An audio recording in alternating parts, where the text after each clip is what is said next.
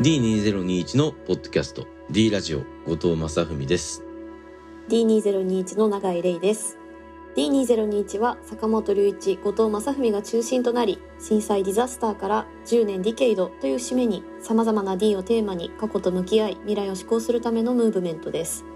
D ラジオでは民主主義デモクラシーを維持するためのデモンストレーションとして問いを投げかけたり悩んだり考えたりすることができるようなダイアログの場を目指しています。本日の参加者はこの方です。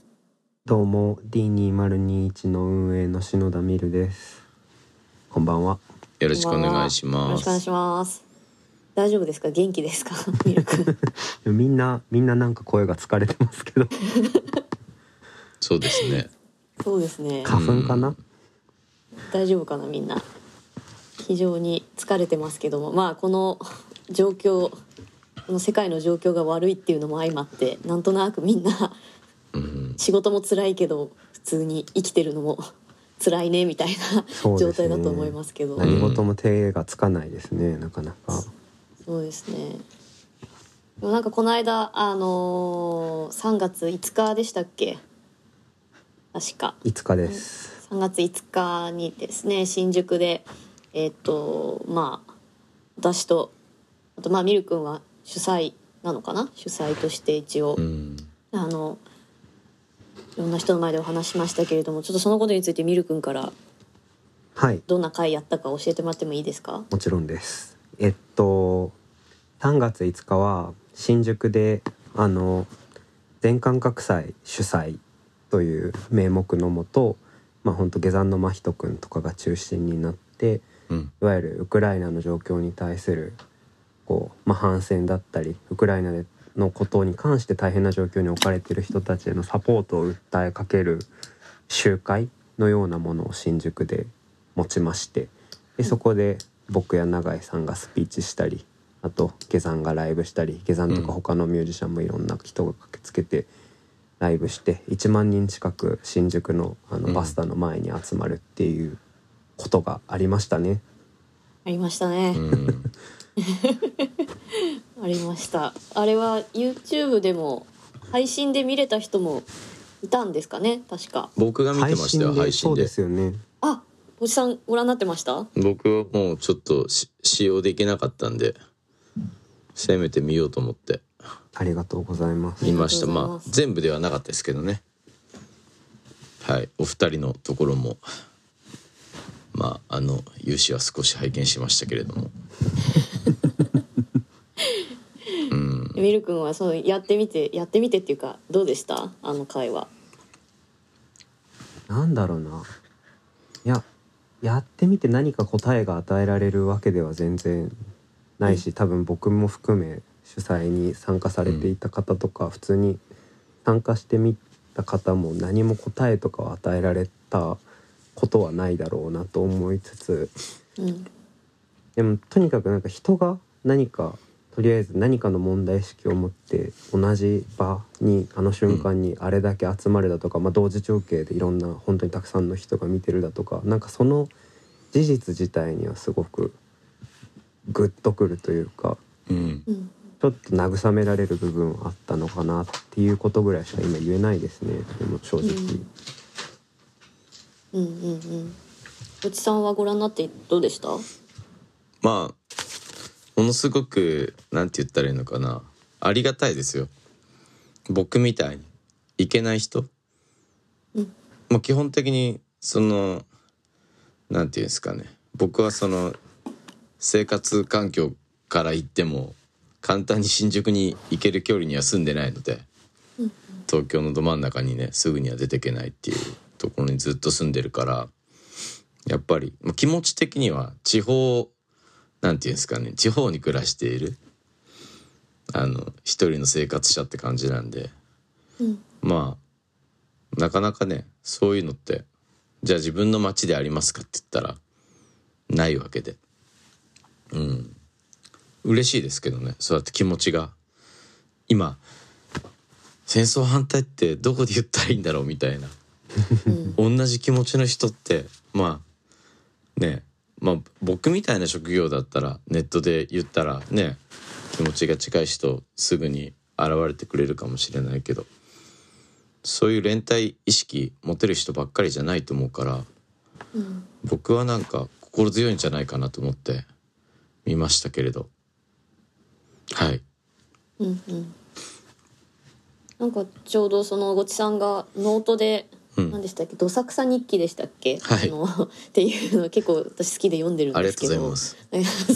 面白い読んでるんですけど、はい。なんかそこであの自分は無力だっていうふうにうん。こう、嘆くのは実はナルシズムの一つの形態なんじゃないかみたいなことをうん。書かれてて、ああなるほどそうだなって思ったんですよね。なんか私自身もすごくなんか戦争反対ってなんかこのしかも私が言ってなんかいいのかなみたいななんかもう何周も回ってなんかわけわかんなくなってきて、うん。これこれがまあ真人君とかも多分ずっとなんか俺はここで何なんだろうみたいな状態。まあ誰もがなってたと思うし、参加してた人もねすごく熱狂したりせずにこうモヤモヤしながらもでもそこにいるみたいなことしてたと思うんですけど。でもなんかそこで自分は無力なんだとか戦争反対なんて言ってもどうしようもないんだみたいにうんむしろそうやって声を上げてしまうっていうことは実はナルシシズムの一つの形態なんじゃないかみたいなのは、うん。ょっとああそうかって思いましたね。おじさんのそうですね。うん。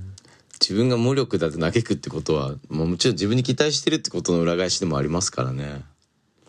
うん。そうそうそう。あとは意外と手応えがなかったらやらないっていう態度は意外となんかその癒やしいんじゃないかと思ったりもしますね。しましたね。よく考えてみて確かに。うん。だからあれは手応えがなくてもやることに意味があると思うし、うん、無力ってことを自覚した上でやるってことはものすごく意味があることなんじゃないかなと思います。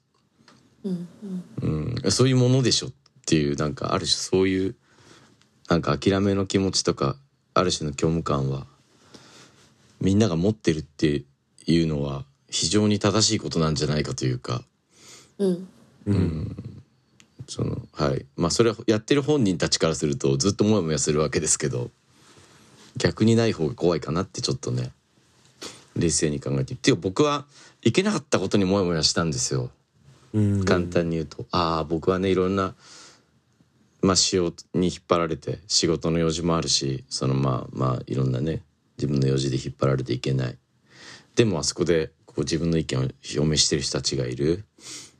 まあねああそこの名前に自分の名前がないことに対して少しのなんか後ろめたさみたいのがあったんですけど。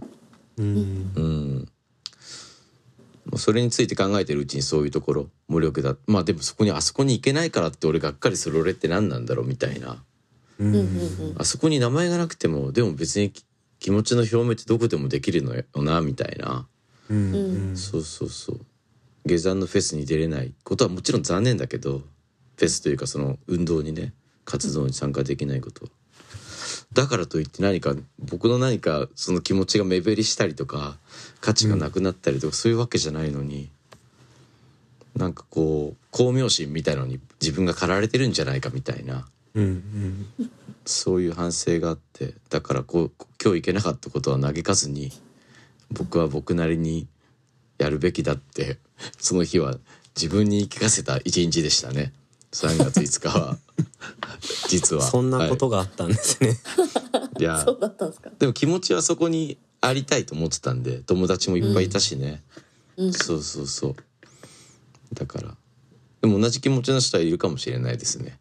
私も痛かったとか。うん、うん。確かに。そうそう。そうですね。うん。うん、うん、えミル君はなんかどういう気持ちでいました？あの場に。私とミル君はあの場にいたわけですけど。どういう気持ちでいたかな？でもその今ゴッツさんが知り合いの方がいっぱいいらっしゃったっていう感覚は結構あってその、うん。普段本当ライブハウスとかうん。その周りでお会いするような方、えーっとが、えーっともちろんその普通にお客さんお客さんというか一参加者としても来てるし逆に設営周りで本当あれ？あのライブハウスあのフェスでお会いしましたよね？みたいな人。普段社会運動の現場でお会いしたことがなかった人たちがその場にまあいろんなそれぞれの立場で来ているっていうのはちょっと新鮮な感覚でしたね。その、うん。そのやっぱコロナの中でライブハウスとかフェスとかっていうものがこうちょっとまあ追いやられてなんかそういう人が集そういう人たちと会う機会みたいなことがなくなってたこととなんかいろんなことがリンクして、うん。おおみたいなちょっと驚きはありましたね。なんかちょっとし潮目が変わってきている感じというかこうこういうとこの人たちまでこういう場に出てくるようになったんだみたいなちょっとなんか驚きはありましたね。うんであとだからもう一つそのゴツさんの言ってるなんだろう巧妙感みたいな、うん。ものとの関連って僕も結構すごい考えちゃってなんか社会運動とかの時に、なんか自分の名前を出すことって何なんだろうみたいな、うんううんん。そこに自分の名前があることは本当になんかそれは自分の巧妙心ではないだろうかみたいななんかだからなんか名前を出すことにすごくてらいがあるというか別に一参加者として応援したいというかそういう運動に身を投じたいのになん。か自分の名前をそこに出すことってなんか自分のこうポートフォリオの一つにしてしまうような、うん。こうなんというか変な後ろめたさみたいなものがあるというか。うんうんうん。なんかそのあたりの感覚ってお二人どうなんだろうなって今こっちさんの話を聞いてて思いました。それは非常に悩ましいところでもありますよね、うん、まあでもよく言うのはそういう場所に坂本さんが すぐにもう何ていうんですかねもう秒で名前を貸すわけじゃないですか、うん、しコメントも出すわけですよね、う、うん。んそのぐらいにならないといけないのかなみたいな。もうもちろん影響力とか違うでしょうけれども、うん、そういうことも気にせずに「いや僕は反対だから名前を出す」ってぐらいまでいきいけたら本当はいいのかなって。確かに確かに。思ったりしますね。うん、ただ僕の場合はべ別の屈託みたいのがあってなんか屈託じゃねえな。なんか屈折があって、なんかこのあの去年の夏に盛大に燃えた手前 俺の名前ない方がいいのかなとかね思ったり。そんなことない。それはもう大丈夫それです。よ。はそれはもう大丈夫。大丈夫です。時効で大丈夫す。です。そうなんだ。まだチリチリ燃えてる感じもするんで。そんなことないです。いやそうそう。なのでなんかねそういうところもありつつ。でも確かにねその別に名前を出したくてやってるわけじゃないですもんね。そうなんですよ。そうなんですよ。そこのそこはすごく難しいところですね。うん。でもミル君がそんなことを考えなくていいんじゃないかな。とは思いますけどね。あのなんて言うんだろう。一番最初に理路整然とスピーチをしてある種こう趣旨の説明などをしてみたいの。言うならば一番面倒くさい仕事を引き受けてるわけで。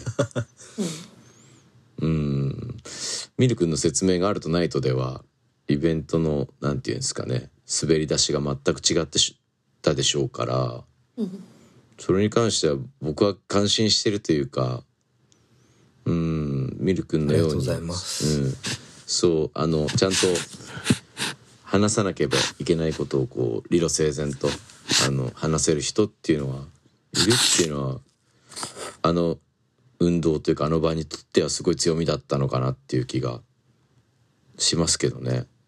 うん、ありがとうございます。うんいやこちらこそありがとうございますですよ本当。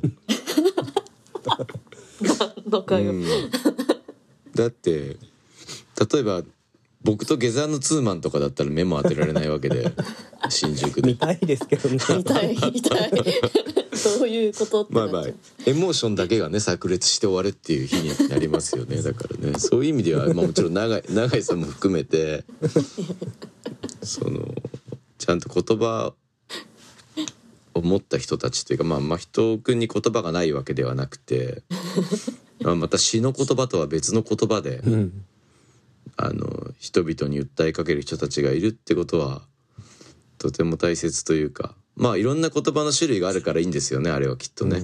うん。うん大友さんのノイズみたいな。まあ、うん。あれもひ一つの言語だと思うんですけど。うん、僕はそそれが見てて素敵だなと思いましたけど。素敵というかまあさ多様性っていうかねそういう感じがするというか、あとねあそうみんなに聞いてみたいことが一つあって僕このねまあ、最近知り合いがすごい勧めたから読んでた読んでたんですけど「偏愛的ポピュラー音楽の知識社会学」っていう本があるんですよね。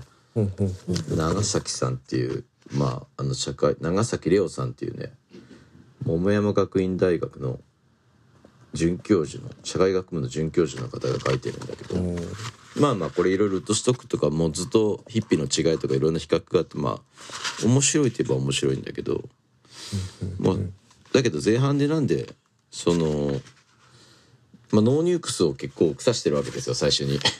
え？へええ なんなんで音楽フェスなのみたいな。うんう。そうそうそう。だからなんかその山本太郎は演劇を通して脱原発を訴えずに政治家になってる。これは意味がわかる。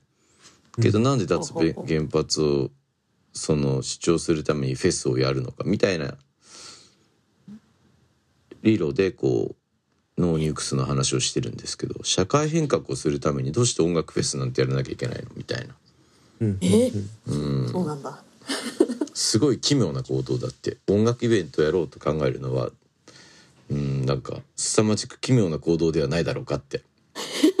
せほう。っていうふうにあの政党を作ろうとかね政治家になろうっていうアプローチは分かりやすいけど。っていうそうそこと比べてね。音楽イベントやろうっていうのはすごく奇妙。さま凄まじく奇妙だって言ってんですよ。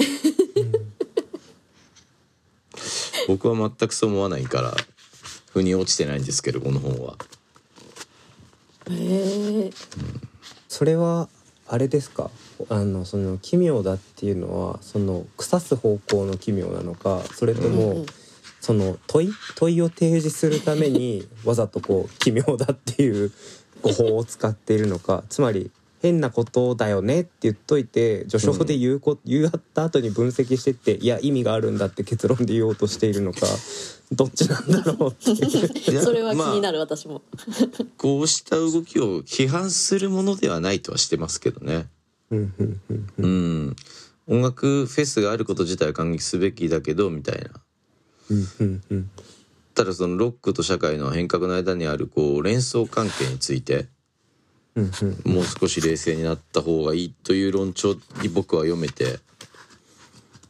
まあどうなんどうなんだろう。何を言わんとしてるのかなってまあでもその辺は最終的にはうーん僕が読んでった限りは結局昔の話に行ってしまうのであのヒッピーとか。ああまあ、カウンターカルチャーとサブカルチャーの違いとかそのまあよ、はいはいはい。もうずっとヒッピーを比べるみたいな。うんうんうん。もうずは本当の暇つぶしでみたいな。なでそのなんつったらいいんだろうな。そのそうだね。じゃあヒッピーとかベートーベンをぶっ飛ばせみたいな感じなのかな。うん。まあそう あのもうずとかはそれはしさ花から知らないみたいなね。そういう階級の違いみたいなことも、まあ、論じてはいるんだけど。うーん。まあ、同格でもどうしてその一番最初にノーニュークスを上げる必要があったのかみたいなのはあの僕は最後までよく分からなかったですね。すごく僕の意地悪な心が読まなきゃって言ってます。その本のことを。このはい。いやなかなかあれだけどね。こうちょっと見えないへー。メールしてきますよ後で。まあでもその音楽に対するなんて言うんだろう愛情みたいのは分かりましたけどね。うんまあそのそうですね。なんとも。え音楽それそんなことをしても無無意味だってことなのかなんか音楽が政治化することに対して嫌悪感を抱いてるのかもしくは本当に奇妙だと思っているのか何なんですかね？ちょっとそれは太文字でまあロックフェス幻想って書いてから始まってるからなそこに関しては。じゃあ幻想なんだと。効果がないしまあ夢見がちだみたいなことなんですかね。そうだね。まあ要はまあヒッピーは社会変革を目指したみたいな。そういう人たちとまあモッズなんかは社会社会変革の意思を本当に持ってなかったみたいなうんうんまあ、その違いを比較するみたいなところのショーではあるんですけど。おうんーまあそうですね。そのなんとも。僕はもう少し読み込みが足りないのかかもしれないけどうーん。何かまあそういう呪縛があるよねみたいなこと言ってるかもしれないですね。うん。ロックって社会変えなきゃいけないの本当にみたいなうん。あー。へえそういうこともありあるし書いてあるし。うーん。なのでちょっと2人の方がバイアスなく読めるでしょうから。いやいやミルクはもう悪い顔になってるからもしかしたら。いやいや。いや恐ろしい感じいやで読むかも僕しれない。が主ノーニュークス主催なんであの 結構最初に「ええ」とか思っちゃいましたけどね、うん、うん。そうそう。でも本当に政治家にならなきゃいいけないんだったらこれはすごくなんかあのいそのなんていうき大学の教授が語るにはものすごく稚拙な言葉なんじゃないかとちょっと僕は思いましたけどね。そしたら全員うん。政治家にならなきゃいけなくなっちゃう社会課題社会的な課題を解決するためには。うんなので僕はどっちかというとデビッド・バーンとかが言ってることの方をすごいなんて言ったらいいのかな信用してるというか。デビッド・バーンはやっぱりこうコミュニティを勇気づけるために音楽はあるんだっていうね。うん。ことを言ってるわけなんで。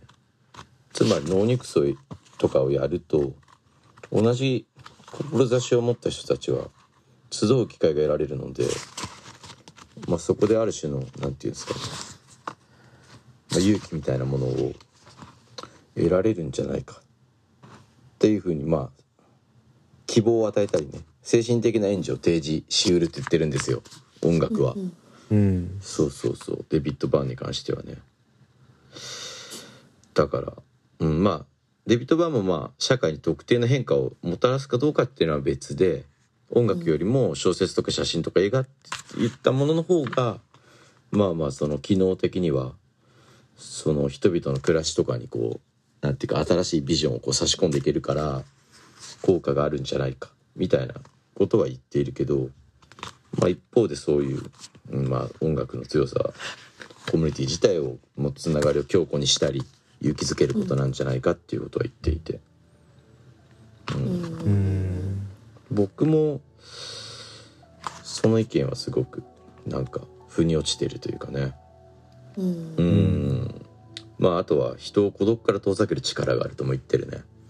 だから最初に言った通り、なんて言ったらいいんだ。ぼこんなことを思ってるのは僕だけなんじゃないかって悩んでる人たちについても何かこう一つのまあまあつながりを見出すものではあるかなっていうね。うん。まあでもそれがフェスである必要はあるのかって言われたらまあそうだな。でもなんか明確にちゃんと言葉にしたいなって気持ちはありますけどね上手にね。うん。僕らもフェスを目指して集ま集まるというか、うん何か情報をこう発信するためにフェスっていうメディアを要は最初企画してたじゃないですか。うん。はいまあ長崎さんの本をね僕のな斜め読みというか僕の読解でこう跳躍してるんで長崎さんももしこの番組を聞いたらもちろん言い分があるでしょうけど、まあ、それを端に置いといて なぜ私たちはフェスなのかっていうのはどう思います？二人は。うん。そうですね。でもなんかフェスとデモって限りなく例えばそのフェスが出てきた時、うんほんと60年代とかうんうん。70年代みたいな時に思いを馳せてすごくフェスとデモって実は境界線が薄いようなことだったんじゃないかっていう気がしてて、それこそ本当最初のフェスと言われるモントレールジャズフェスジャズジャズフェスティバルとか、それこそウッドストックとかって結局なんか商業的なイベントっていうよりはうんみんな押しかけちゃってある種うんカオスになってむちゃくちゃになって、まあ、とにかく人が集ってどうこうみたいな空間だったわけでそれとすごくその当時の公民権運動とかいろんなデモってなんか似ているというかうん。とにかく人が同じ場所に集まってたくさんの人が集まってうん。何かがあるみたいなこと自体の持つエネルギーみたいなことで社会を変えようとしたり、まあ、社会のなんかその一瞬だけでもちょっとユートピア的な姿が垣間見られるみたいなことをどっちも思考していたような気がしていて。うんうんうんなんかデーモとフェスってそんな遠からず、まあ、もちろん商業化されてしまったフェスはもう遠い存在だと思うんですが、そもそものフェスの原体験が持ってたエネルギーとデモの持つエネルギーって似てるんじゃないかなみたいな気はしますけどね。なるほどねそそこに関して言うと長崎さんはもう担当直入に批判があって、まあ、ヒッピー批判をしてるわけですよこれは。やっぱりこうなんて言ったらボヘミアン・ブルジョワって呼んでますけどある種のイインテリとか金持ちとかの白人がやってたことでしょってことなんですよね。そこに対してやっぱりまあオーガニックな食品とか DIY とか言ってもまあ金持ってるやつしかできないよねってまあ乱暴な言葉で言うとそういうことだと思うんですよね。うん、うん。だからまあこの感じこういうの長崎さんの批判に関してはまあ思い当たらない思い当たるところはあると思うんですよね。やっぱりね、うんどうしてもね。うん。だからここまで言ってくるとまあノーニュークスもそう見てたんだったらちょっとショックだけど。まあでも論旨はこういうことですよねつまりね。うん。カウンターカルチャーは持ってる人たちがやってるんじゃないのみたいなことかもしれないですね。うん、すごくでも本当ロックとかはそういう批判が本当ここ10年20年すごくされてますよね。なんか反抗の音楽のふりしてるけど、実は白人の男を中心にししためちゃくちゃ商業的な、まあ権威的な文化じゃん。でそれはも持ってる者たちの文化じゃん。でしかも黒人の音楽とかいろんな民族の音楽を登用した上で構築されてきた文化だよねっていう批判は世界中で、まあ、ロックに対してうん、うん、なされてるしなんか長崎さんの批判はまあある種それに乗っかったものでもあるんでしょうね。うん、でもなんかその辺で気になるのはそのじゃあまあアメリカのロックのフェスとかまあがそうだったとして例えば永井さんの好きなサルトルとかにも関係あると思うんですけど、うん。69年のパリの学生運動。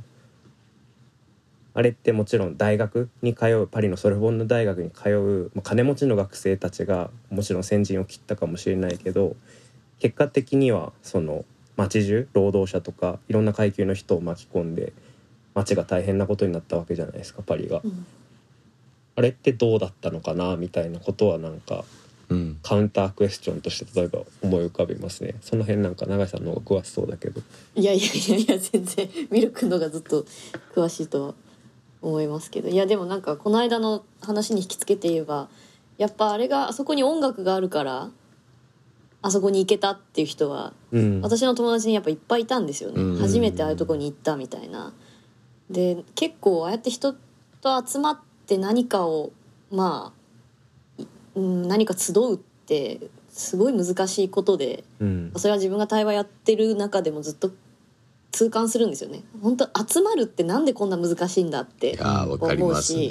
本当ですよ。うんうんいやー。本当に難しいんですよね。だから私はそのまあスピーチでも言いましたけど私たちがバラバラであることを互いに許そうってバラバラのままで共にあることを試みようっていうことを繰り返し繰り返し言ったんですけどあそこが音楽がある場だったからできたしうん。うんだから来たってやっぱ友達も言ってくれたしうん。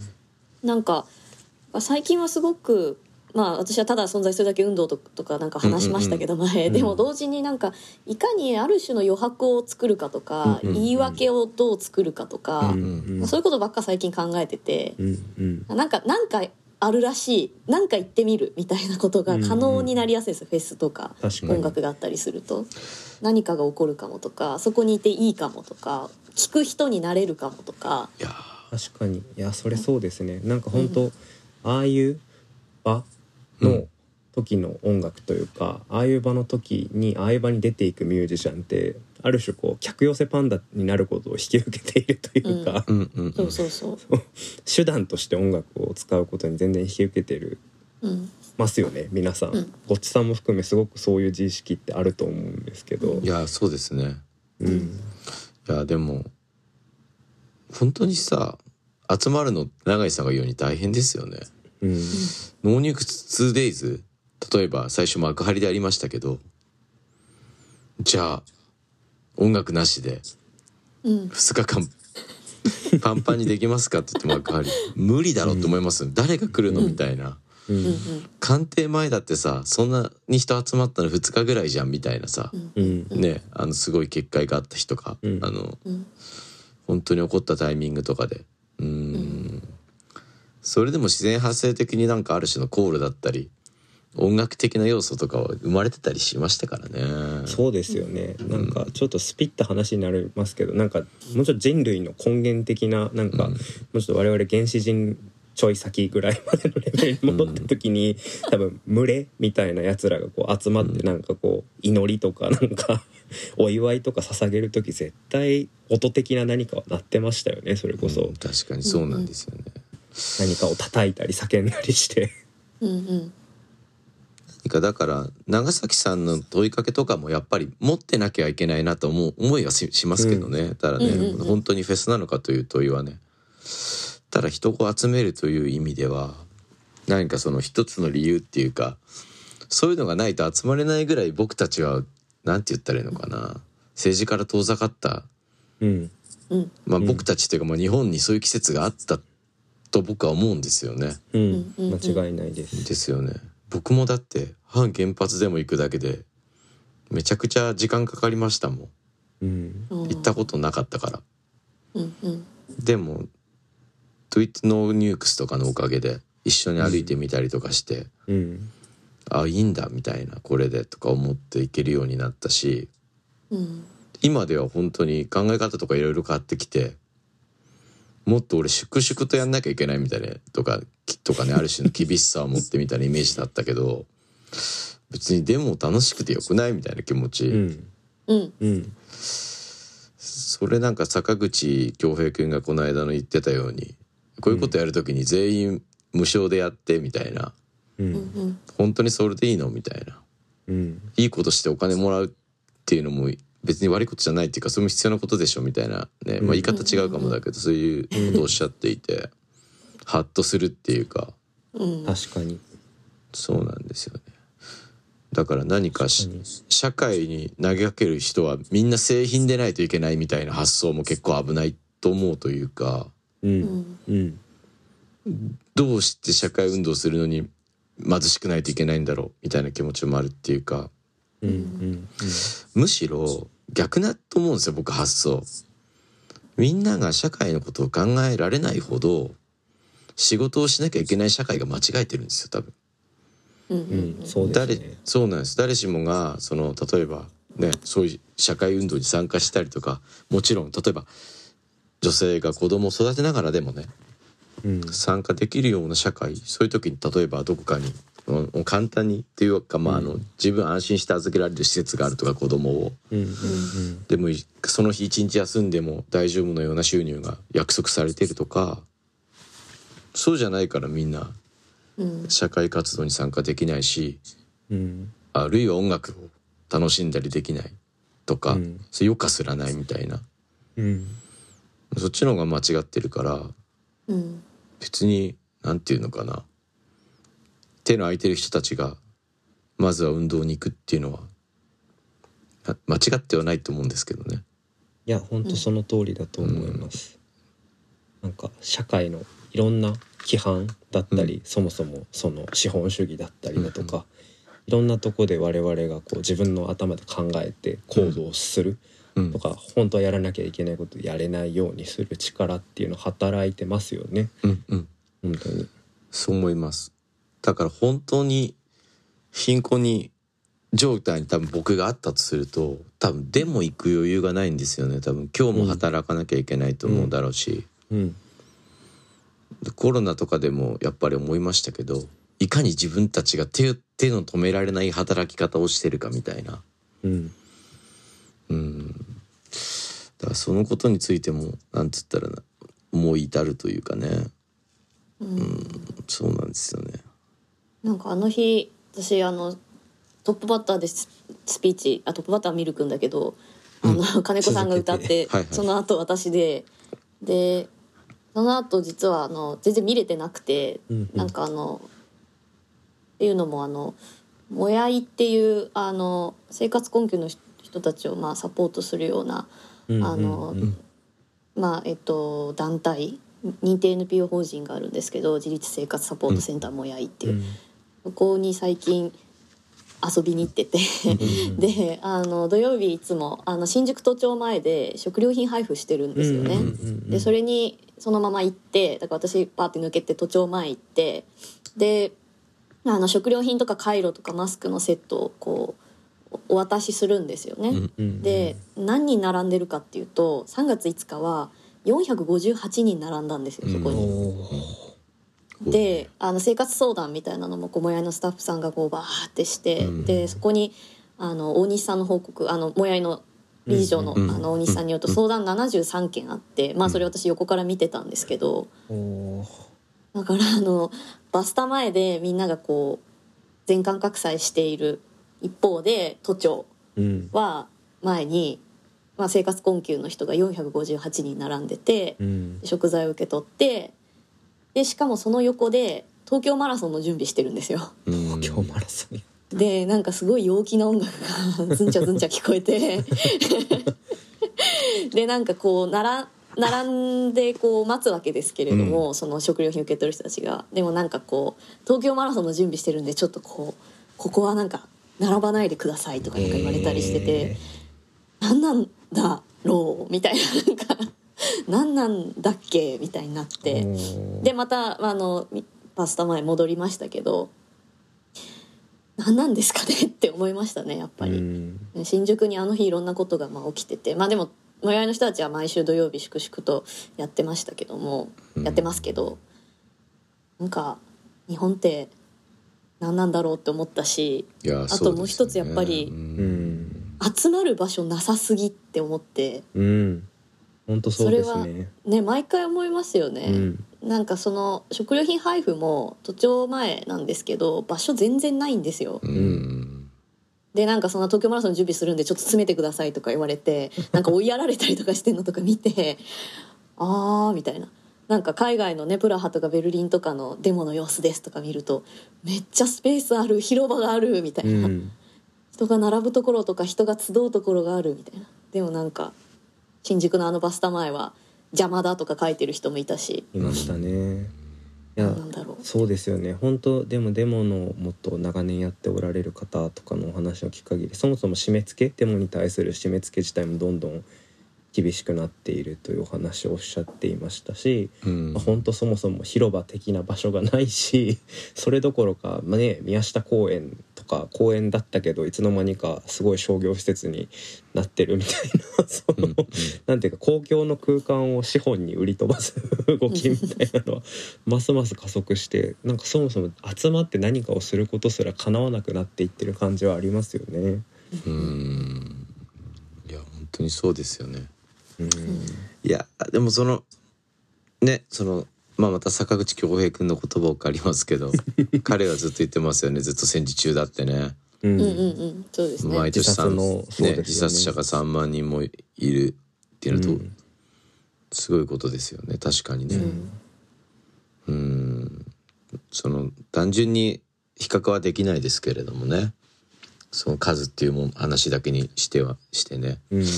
でもそれは確かにさ毎年3万人っていうのは多いですよね多いですよ。うん。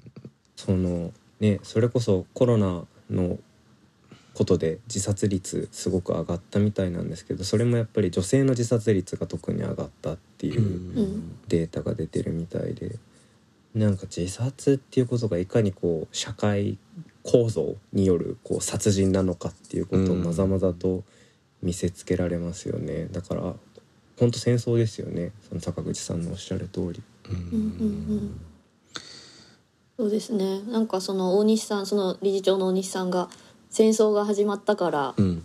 困窮してる人がもっと困窮するって、まあいろんな値段も上がって、そうですよね、まあ別に経済的なもことだけがすごい問題なわけじゃないですけど、うんこれでもっと割を食う人がどんどんどんどん増えていきますよって言ってて、うん。うんうん本当にそうだわみたいななんかもう じゃあずっと戦時中って坂口さんは私が都庁前行ってる間に言っててあ本当そうだなーっていうのは遠くから思ったりもして、うんうん。ななんだろうなーっていうようなことを考えておりますが、えーなんとなく40分ぐらい経ってきたので この暗い。暗いままに一度ね。今週は切りたいと。続きはまた来週話しましょうか、じゃあはい。ね、思いたいと思います。では、えっと、いつもの通りですけれども、えー今日ちょっとお金の話が出ましたけれども、えー D201 は アクションを続けていくためにホームページにてドネーションページを新たに開設しました。はいこれまでメンバーの持ち出しなどで運営を行ってきましたが、えーしかも非常に お金が今足りておりませんけれども、ねこれ本当、はい切実ですね厳しい、切実にお金がない割に大胆な動きをししてやばいそろそろやばいみたいなことになってますねね少しでも力になりますんで協力していただけると助かりますね本当にね、はいぜひうんお願いします。より多く皆様との対話の場を設けるべく、その資金を募りたいと思います。どうぞ皆様、えーよろしくお願いいたします。ということで、今週はちょっと暗い感じでしたけれども、はい。一度終わりたいと思います。ありがとうございました。ありがと。うございました。ボイス弁も一旦止めた方がいいですか？はい